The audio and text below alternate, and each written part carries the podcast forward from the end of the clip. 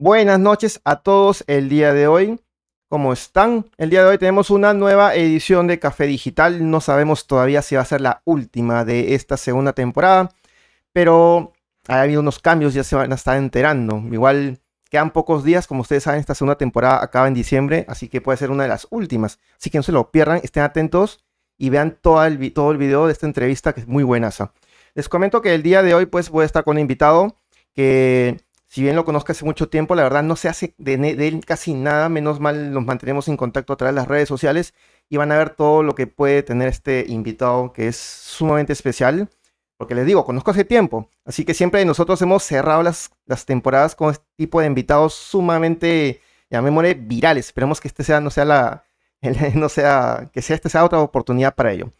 Eh, primeramente, les quiero comentar que Vamos a empezar con la cata de café. Yo sé que había olvidado, menos mal les comento que hace poco he estado pues en una feria, en la feria de Expo Café y he traído un montón de kilos de todo tipo de café. No se imaginen.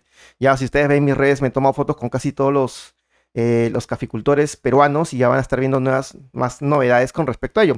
Pero el día de hoy les voy a comentar respecto de qué café nos va a estar acompañando esta edición.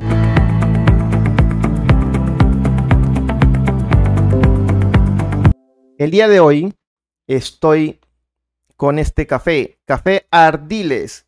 Café tostado y molido, 82.5 puntos, según se comenta allí. Bueno, está en la bolsa. Café Ardiles, Selva Alta. Un poquito para hablarles con respecto a este café, pues este café básicamente es orgánico. Me comentan aquí que es, vamos a ver, primero rápidamente, ¿no? Selva Alta. Eh, es caturra, de hecho, ¿ya? No lo veo por ningún lugar, pero de Pichanaki. Ahí está. Estamos hablando de un café de Pichanaki, de la selva central. Yo ya lo me lo he servido acá. Acá lo tengo el café. que lo pueden ver ustedes. Eh, para hacer la degustación, la cata. Está recién, recién pasadito aquí con la B60. He probado, bueno, lo he pasado para probarlo. No he intentado esta vez probarlo con la cata tradicional, que es con las cucharas, que ya lo han visto en alguna otra edición. Simplemente comentarles de que ya lo he pasado recién, está bien caliente. Vamos a hacer la cata respectiva entonces.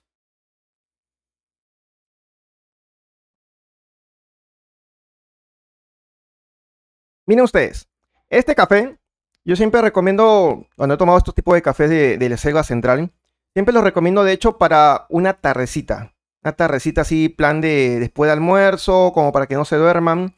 Es B60, no es tan fuerte obviamente, pero tenemos la particularidad de que se siente el tostadito medio amarguito.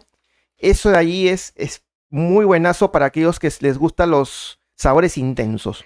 Yo se les voy a recomendar aquellos que quieran justamente, bueno, con mi caso también cuando yo almuerzo y recién a veces te quiere ganar un poco la modorra y, y para que no te duermas, te tomas este cafecito, por lo menos una taza, yo hoy día me voy a tomar dos en esta entrevista, y es muy bueno, con lo cual te va a mantener despierto, activo y lo mejor de todo, probando siempre consumiendo café peruano. Nuevamente, Café Ardiles de la Cooperativa Agraria Cafetalera Selva Alta.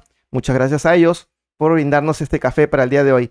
Y por ello, hoy día vamos a estar con nuestro invitado que lo presentamos en unos segundos.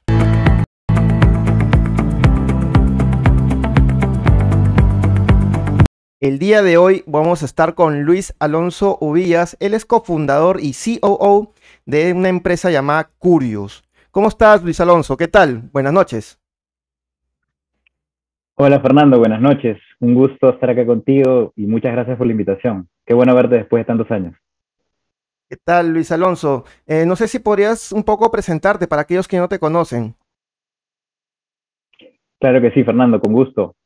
Eh, bueno, como bien dijiste, yo soy el cofundador y COO de Curios.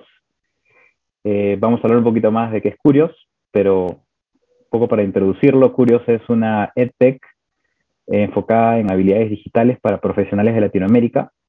Para contarles un poco de mi background, yo empecé mi carrera eh, hace algunos años ¿no? en Banco de Crédito del Perú. Trabajé ahí alrededor de siete años, eh, principalmente en áreas de mercado de capitales e inversiones. Eh, y luego hice un MBA en la Universidad de Michigan, en Estados Unidos. Y bueno, ahí descubrí algo súper interesante, que es el mundo de la tecnología, ¿no?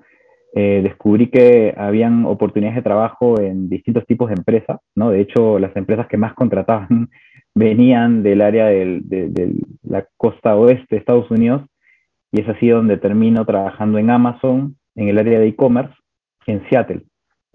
Estuve ahí eh, unos años y luego, bueno, pues se dio la oportunidad de empezar este emprendimiento llamado Curios con mi socio Carlos Lau, a quien dicho sea de paso lo conocí también en el banco de crédito, ¿no? En esas épocas. Entonces somos, somos este, conocidos ya de varios años.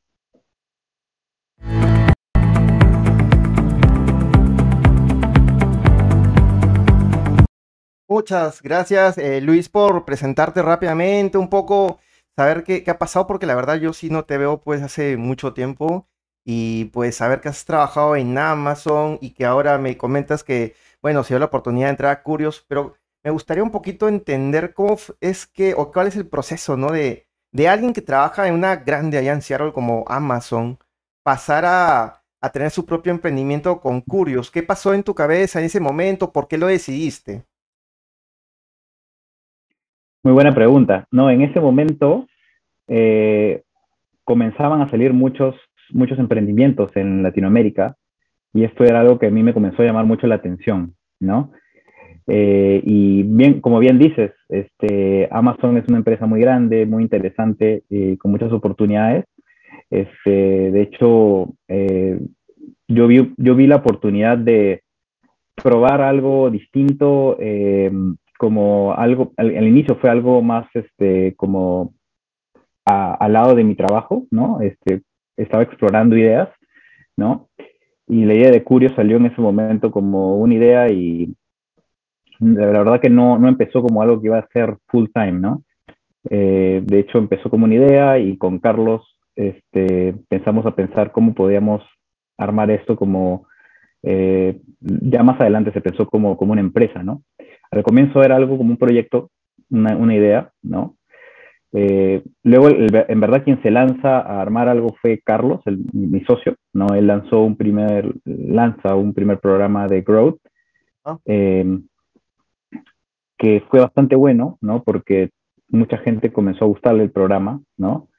Y en poco tiempo también se comenzó a vender ya no solamente a personas, sino a, a empresas que lo pedían, ¿no? Claro. Entonces, este, luego decidimos armar otra cosa, un, un, un, curso adicional, y ahí es cuando ya vimos la oportunidad de hacer esto una empresa, ¿no?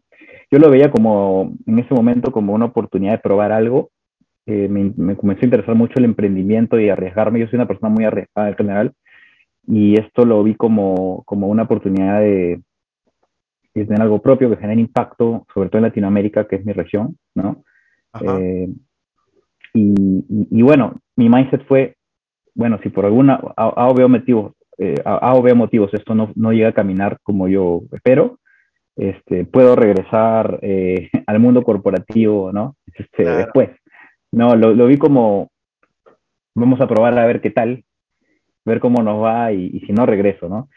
Y bueno, aquí me tienes después ya de un tiempo, no, no, no regresé de hecho, pues este, me decían que estaba un poco loco, ¿no? Este, mis papás, eh, no, este, los amigos te dicen, este, de repente estás en una locura, ¿no? En ese momento, pero yo lo vi como una, como una oportunidad de intentar algo, algo nuevo, ¿no? Creo que eso es un poco lo, lo, que, lo que piensa el emprendedor siempre, ¿no?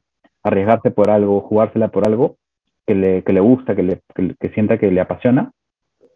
Y, y bueno, ver qué tal, ¿no? Al, final, al final es así. bueno, es que, qué interesante porque no sé si tú estarás al tanto, pero literalmente has aplicado, no sé, no sé si eh, de manera, eh, imaginemos de manera accidentado o, sin querer como sería, o lo han hecho ustedes metódicamente, pero literalmente han aplicado casi toda la metodología Lean Startup esa en la que igual tienes que probar, medir, modificar y luego lanzas al mercado, lanzas tu MVP, comienzas a seguir midiendo, monitoreando tu, producto y finalmente ya lo lanzas comercialmente. ¿En verdad aplicaron eso o fue algo de coincidencia? Sí, tal cual, como tú dices, ¿no? Este, bastante eso de probar un MVP, ¿no? Eh, que sabíamos tenía eh, cosas bastante básicas, ¿no? ver cómo el mercado reacciona y sobre eso seguir iterando el producto, ¿no?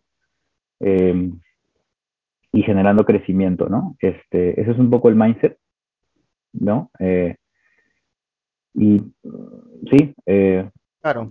literal lo que has dicho. Qué bueno, qué bueno que lo hayan planificado, qué bueno cuando alguien planifica las cosas y le funciona, qué un gran ejemplo, de hecho que sí, Luis. Mira, yo sé que de repente algunos de, de aquí en, en, Perú tal vez, pero que no, pero tal vez no conocen acerca de Curios. Si tú tuvieras que hacer ahorita una especie de pitch así cortito, pues, explicando qué es Curios, ¿cómo lo podrías definir? Claro que sí. Eh, Curios es una empresa de educación que prepara profesionales para que sean exitosos en el entorno digital, ¿no? Y lo que hacemos es brindar programas que están en la intersección de negocios y tecnología, hoy en día como nuestro mercado principal, nuestro mercado nicho. ¿no? Entonces enseñamos cursos como Product Management, Growth, Data Analytics y cosas similares.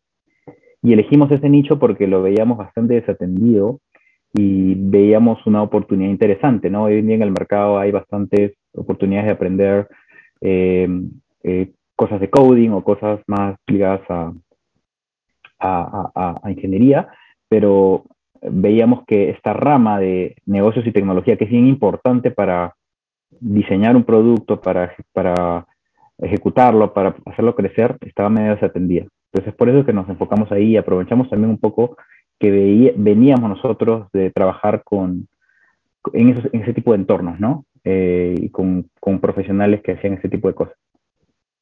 Bueno, qué, qué, interesante, la verdad. Es decir, teniendo en cuenta algo también que me imagino también lo debes de dominar, que es el tema de que el mercado para profesionales que tengan dichas habilidades eh, de tecnología, hoy por hoy cada vez está aumentando. Es decir, cada vez las empresas están, primero obviamente para el lado de las empresas, menos mal las empresas cada vez están teniendo mayor conciencia digital, por decirlo así, por el hecho de tener parte en su equipo a personas que conozcan y dominen también temas digitales. Y pues por ende hay mucho más oportunidades, ¿no? Y creo que ustedes han como que ya han dejado el tema de, de repente, como dijiste tú, de coding, programación, programming, donde ya literalmente hay muchas empresas que se han estado posicionando, tenemos a Platzi y otras más, eh, a nivel latinoamericano, por ejemplo, y ustedes no, que quisieron como darle un paso ahí, tranquilo, hagamos este nicho de, de, producto más que nada, ¿no? Como dijiste tú, product management, eh, orientado con, me imagino, elementos digitales, elementos ágiles y, y han creado como que como que han estado muy a la par de las tendencias actuales, lo que requieren las empresas, ¿no? Más o menos ese lado van ustedes, ¿no? Sí, efectivamente, Fernando. Eh, nosotros nos enfocamos mucho en el sector corporativo, en poder ayudar a las empresas a cerrar estas brechas de necesidades de habilidades digitales que tienen, ¿no? De hecho, pues es bien conocido, como tú bien dices, que las empresas hoy en día necesitan cerrar esa brecha, ¿no? Si miras las estadísticas, eh, por todos lados se dice cómo es que en los siguientes años, pues, va a haber una eh, gran parte de la población va a necesitar una actualización de sus skills, ¿no? El Banco Mundial dice eh, que más del 50% de las personas en los siguientes cinco años van a necesitar algún tipo de, de upskilling, ¿no? Y en, el caso de las empresas de Latinoamérica particularmente, lo que tú ves es que hay un tema de eh, lucha por talento, ¿no? con las habilidades necesarias para, trabajar en, en, este entorno digital de hoy en día. Es, este, ese talento no es tan fácil de conseguir y es muy competido, ¿no? Este, las empresas, pues, eh, más conocidas, por ahí las, las, las, las, más grandes, las más tecnológicas, se, se llevan más fácil, se, se, llevan rápidamente ese talento, ¿no? Incluso empresas internacionales se lo jalan, ¿no? Eh, entonces, ¿qué pasa? Hay una brecha de, de, este talento y adicionalmente es costoso para ellas estar contratando el talento y eh, dada la alta rotación es también costoso pues irlo incorporando ¿no? Eh, en, en, ciclos cortos, ¿no? Es por esto que este enfoque en upskilling para ellos tiene mucho sentido, ¿no? Tiene mucho sentido el invertir en un empleado, en darle las herramientas para que sea mucho más productivo y, genere impacto en la empresa, esto a ellos les resulta, a un, les termina siendo un, un, costo mucho menor que eh, buscar a una persona desde fuera para traer a la empresa, ¿no? Además que te impacta en la retención del empleado. Exacto, sí, y teniendo en cuenta también que eh, si vemos un poquito los, las estadísticas, de hecho yo sé que eh, no es la idea pues mostrar estadísticas ni nada de eso en este tipo de entrevistas, pero teniendo en cuenta de que la mayoría de empleados eh, valoran mucho que su empleador o la empresa que los contrata se preocupe por su formación. Y si a eso le agregamos que es una formación de repente de profesionales con experiencia, que da un valor mucho más, no solamente para el, currículum, sino a nivel profesional o eh, a nivel estándar te va a poner en otro nivel. Yo creo que eso pues el, em, el mismo empleado se da cuenta y, y va a sentir más, llamémosle, va a tener más cariño por seguir trabajando y aportando a la empresa, ¿no? A la marca. Totalmente, de acuerdo, exacto. Es, eh, es un aliciente para estar más enganchado con esa empresa, ese empleado posiblemente lo puedas retener muchos más años en la compañía, no lo vas a tener más contento en general, no más incentivado a, a, a que realice su trabajo diario, ¿no? y por ende se vuelve una persona más productiva. ¿No? Eh, entonces está cambiando, está cambiando un poco esa, ese rol de la empresa de ver a, al área de learning and development como un gasto y, y, más ver, más bien ahora se está, lo están mirando más como una inversión, ¿no? En la gente, que genera un valor. Bueno, qué bueno que esté cambiando eso. Eh, Luis, vamos a hacerte una pregunta.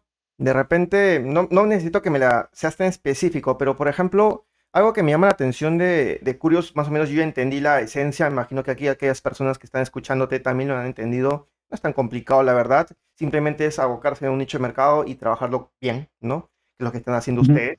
Pero aquí en Latinoamérica, ¿cómo les está yendo? Porque creo que tienen presencia más de, en más de un país. ¿Cómo les está yendo a nivel de Latinoamérica? Y otra preguntita, la, la aprovechamos ahí también, es ¿cómo les ha ido a ustedes en ese tema de la expansión?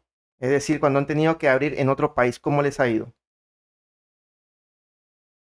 Perfecto, muy buena pregunta, Fernando. Eh, nosotros empezamos las operaciones en Perú, que era nuestro, que es nuestro país y es donde tenemos nuestro, nuestro network natural, ¿no? Y lo que sí teníamos claro desde un inicio es que teníamos que salir fuera de Perú, ¿no? Si queríamos seguir creciendo, ¿no? Si queríamos realmente convertirnos en, en algo más grande, ¿no? Y estamos en ese camino eh, de seguir creciendo. Hoy en día tenemos presencia también en México, ¿no? Para nosotros es un mercado importante, ¿no? Eh, como sabes, México es el, el mercado más grande eh, de habla hispana, ¿no? En Latinoamérica, ¿no? Claro. Este, hemos ya tocado eh, base ahí, estamos también entrando a Colombia, que es otro mercado interesante, ¿no? Y un poco, el, un poco la manera eh, como hemos venido, ¿no? Pensando en esta expansión es, eh, en vez de mandarnos con toda una inversión y, hacer un gasto fuerte necesariamente para entrar a, un país específico, es en, tratar de hacerlo con pilotos, ¿no? Desde donde estamos, ¿no? Con el equipo de Perú que teníamos, hicimos algunos pilotos, ¿no? Con, con, con, con eh, potenciales clientes en México.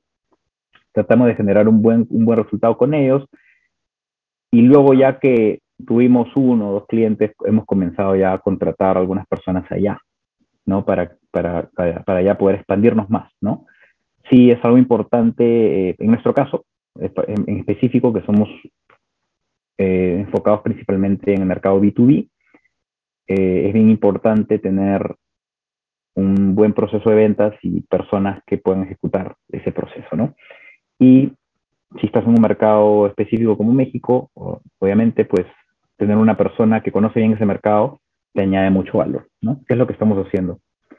¿no? Ahora, ¿no? Tratando de tener personas que puedan ejecutar ventas allá en este mercado. Bueno, ¿no? bueno, Luis. Sí, bueno, me has dicho literalmente un poco la, la, estrategia. Está bien, ya, está bien. Está bien interesante la manera de que están trabajando, la verdad. Me, me, llama la atención. Qué bueno que les está yendo muy bien. Ya comentó, pues, Luis, con respecto a México, los planes para Colombia. Me imagino que después, naturalmente, va a seguir Chile, que son mercados bien interesantes. Tal vez Argentina, me imagino. Y una vez que termine esos mercados de habla hispana, de repente se pueden meter a Brasil, que está cerca. Es un tema natural, yo digo eso siempre, es un tema natural que obviamente si hay mercado, hay oportunidad, pues hay que aprovechar, como siempre, como buenos emprendedores que somos. Mira, Luis, eh, esta segunda temporada del Café Digital, acá lo vemos, ya queda poquito, la verdad, ha estado, está bien rico este café. Eh, estamos hablando con eh, el tema principal de esta segunda temporada es el lado oscuro del emprendedor. Y cuando hablamos del lado oscuro del emprendedor, porque de hecho todo emprendedor cada vez que lo entrevista y todo, cuenta pues de los logros, de sus hitos, que logró, no sé, este, cierres de, de financiamiento, financiación, no sé, inversiones, todo lo positivo, pues. Entonces, nosotros aquí a través de Café Digital buscamos no solamente contar eso, pues, porque eso es bonito, sí, pero es, literalmente es un concurso de quién gana más, quién gana menos, quién logra sacar más, eh, más premios, yo sé, no sé. La cuestión aquí de esta segunda temporada es el lado oscuro de emprendedor y como tal, nosotros nos centramos en principalmente entender o encontrar un problema que ustedes durante el proceso de emprendedores que están todavía les ha pasado algún problema así bien fuerte y que ustedes tal vez han podido resolverlo, pero que les haya costado. ¿Qué te gustaría contar con respecto a ese problema que les haya pasado en Curios y cómo lo han resuelto? Interesante. Eh, me gustaría responder esa pregunta diciendo que problemas hay varios y siempre, ¿no? Y en varios frentes, ¿no? Entonces es muy fácil para un emprendedor eh, desanimarse rápido de las cosas, ¿no? Cuando, cuando algo no, no va avanzando como uno espera, eh, puedes simplemente tirar la toalla, ¿no? Eh, pero el mindset correcto ahí es, hay que tener, hay, que ser una persona bastante positiva, ¿no? Y bastante abierta a resolver las cosas. Entonces, como ejemplos te puedo poner algunos eh, de cosas que, bueno, estamos, estamos, este, o hemos, nos hemos enfocado en resolver, ¿no? Em, una es, un, frente es, por ejemplo, eh, cómo, cómo ir escalando nuestro pool de profesores, ¿no? Ese es un, eso es un área, ¿no? Este, hoy en día tenemos, estamos creciendo, tenemos más clientes, México, Perú, Colombia ahora, ¿no? Entonces, eh, tenemos demandas de los clientes de cierta frecuencia de las clases, horarios que a veces son difíciles, ¿no? Eh, nuestros profesores son usualmente profesionales, eh, bastante ocupados, ¿no? tratamos de traer a los mejores, ¿no? y a veces te pueden pedir una clase, pues, una clase a las, a las 12 del día, ¿no? este, o, a las 10 de la mañana, ¿no?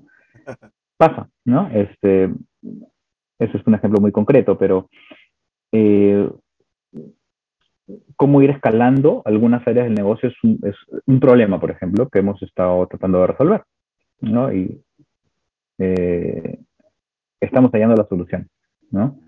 Este, hay distinto, distintas cosas, ¿no? Que estamos probando. Por ejemplo, traer personas full time que se animen a dictar con nosotros, ¿no? Este, estar añadiendo personas que puedan dictar clases en distintas zonas horarias, de manera que, puedan acomodar a, distintos horarios de clases, ¿no? Son algunos ejemplos, ¿no?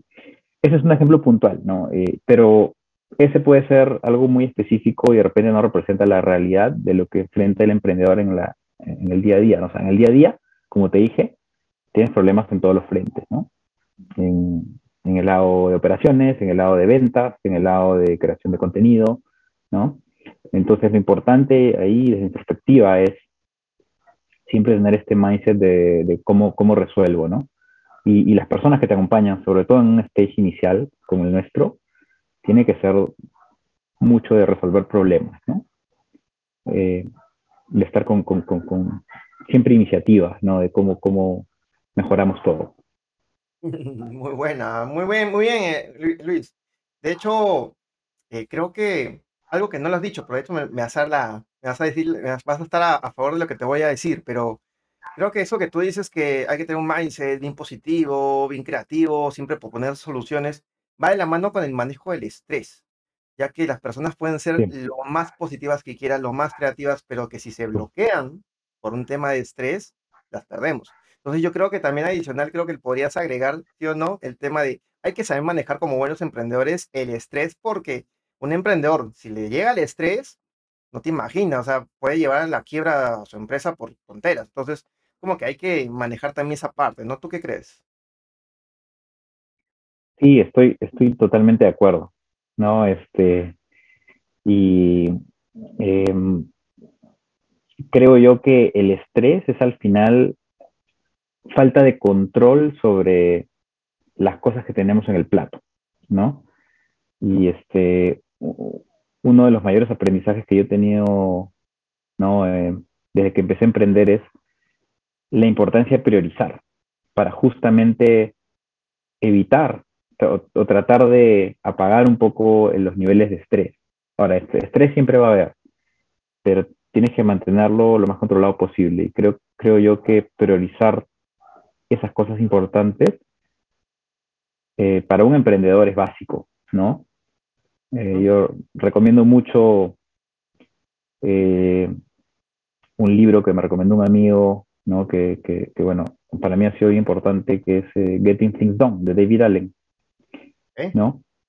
Donde él tiene un framework de cómo, cómo básicamente priorizas las cosas que tienes que hacer, ¿no? Este, y, bueno, yo trato de también transmitir eso al equipo, ¿no? Para que alivien un poco el estrés, ¿no? Este, si, si, si, las personas te ven a ti estresado, pues ellos también se van a estresar. Y trato de enseñarles esto de la importancia de priorizar, ¿no? De que tenemos que enfocarnos en esos big rocks, esas cosas que nos mueven realmente, eh, en nuestros objetivos principales, nuestras métricas principales, ¿no? Y enfocarnos la mayor parte del tiempo en la semana en resolver, en resolver estos big rocks, ¿no? mientras vamos, mientras se van solucionando otras cosas, ¿no? Este, pero bueno, es, un poco el mindset.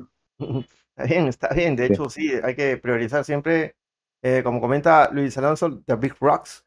Em, muy interesante tu, se nota tu, ¿cómo se llama? Tu, tu influencia de Seattle cuando comentas un poco del framework, todas las palabras en inglés que, claro, eh, uno cuando está en el medio lo conoce, ¿no? Pero cuando estamos aquí en Perú, bueno, chicos, si no entienden, por favor pongan las palabras aquí en los comentarios. Nosotros no se preocupen, vamos a hacer lo posible para traducir alguna que otra. Pero son, no se preocupen, no son nada complicadas. Simplemente son algunos términos en inglés. Muy bien, Luis. en verdad ya estamos eh, casi cerrando, pero antes de ello sí me gustaría, de hecho, conocer acerca de Encurios, cuáles son los próximos pasos. Pues ya me comentaste un poco el tema de Colombia, obviamente me imagino que es uno de los próximos pasos, pero un poquito más a nivel también de como como enlatado, como producto. Yo sé que es un servicio al final, pero ¿qué es lo que ustedes esperan hacer de repente para este próximo año que ya estamos literalmente a puertas? Perfecto, claro. Eh, bueno, inicialmente buscamos seguir creciendo en la región, ¿no? Eh, en los países que, que, he comentado, ¿no? Vamos a seguir dando con fuerza por ahí. Eh, lo que se viene, bueno, es un plan bien ambicioso el próximo año, el subsiguiente también, ¿no? Para lo cual, pues, nos estamos preparando para contratar en diversas áreas de la empresa, ¿no? En todas las áreas necesitamos gente, eh, en ventas, en customer success, en, learning design, ¿no? Eh, vamos a desarrollar más programas, ¿no? Claramente, y vamos a testear nuevos conceptos que quisiéramos añadir a nuestra oferta, no corporativa, ¿no? Entonces, por ahí va un poco. De hecho, eh, tenemos planes bien optimistas y bueno, ah, esperamos eh, seguir ah, creciendo el equipo, ¿no? Para lograr estos planes. Perfecto, Luis. Qué bueno, ojalá, y deseo lo mejor, la verdad. Les deseo lo mejor para que crezcan lo máximo. Siempre es bueno alientar a todos los emprendimientos y emprendedores peruanos Obviamente aquí en Café Digital siempre les damos un espacio para que cuenten parte de sus planes y acciones y eso es muy bueno. Te agradezco la verdad Luis por todos estos, estos minutos y estamos llegando a la parte final de la entrevista del día de hoy. Pasado rapidísimo, han sido varias preguntas, está bien dinámico la verdad, me cago mis dos cafés ya literalmente dos tacitas de café de estos que ya es de, de 12 onzas, no es mucho, pero ya, ya estoy bien activo la verdad. Pero eh, nada, agradecerte primero Luis por tu disposición, por tu tiempo, así que como acabas de comentar, están pues con todas las ganas de seguir creciendo y, nuevamente te deseo todo lo mejor. Te voy a dar estos últimos minutos para que tú mismo te puedas despedir de, de aquellos que te están escuchando, que te están viendo y, y nada, de repente contar un poco más de ustedes. Conmigo si es hasta la próxima, Luis. No, Fernando, quería agradecerte por la conversación. Eh, un gusto estar acá contigo. Eh, si quieren saber más de Curios, pueden buscarnos en www.curios.la. Estamos también en LinkedIn, en Facebook y bueno, si hay algún interés de explorar nuestros programas corporativos en habilidades digitales, pues pueden visitar estas páginas. Eh, para aquellos interesados también en oportunidades laborales, pues les, eh, eh, les propongo, bueno, visitar la página de LinkedIn de Curios, donde en la, en la zona de trabajo van a, van a poder ver algunas posiciones que tenemos y seguramente en estos en este primer trimestre del año que viene van a ir saliendo más oportunidades en distintas áreas. Así que los invito también a, ver esto si, si, les interesa el mundo de EdTech, Education Technology. Y así acabamos una nueva edición del Café Digital, teniendo en cuenta que no es la última edición, sino tenemos una más. Así que no se olviden conectarse la próxima semana, el viernes a las 7 y 30 pm como siempre para ver la última edición. No se lo pierdan, de verdad que estará muy interesante. Nos vemos hasta ese entonces. Hasta luego y gracias por disfrutar de El Café Digital.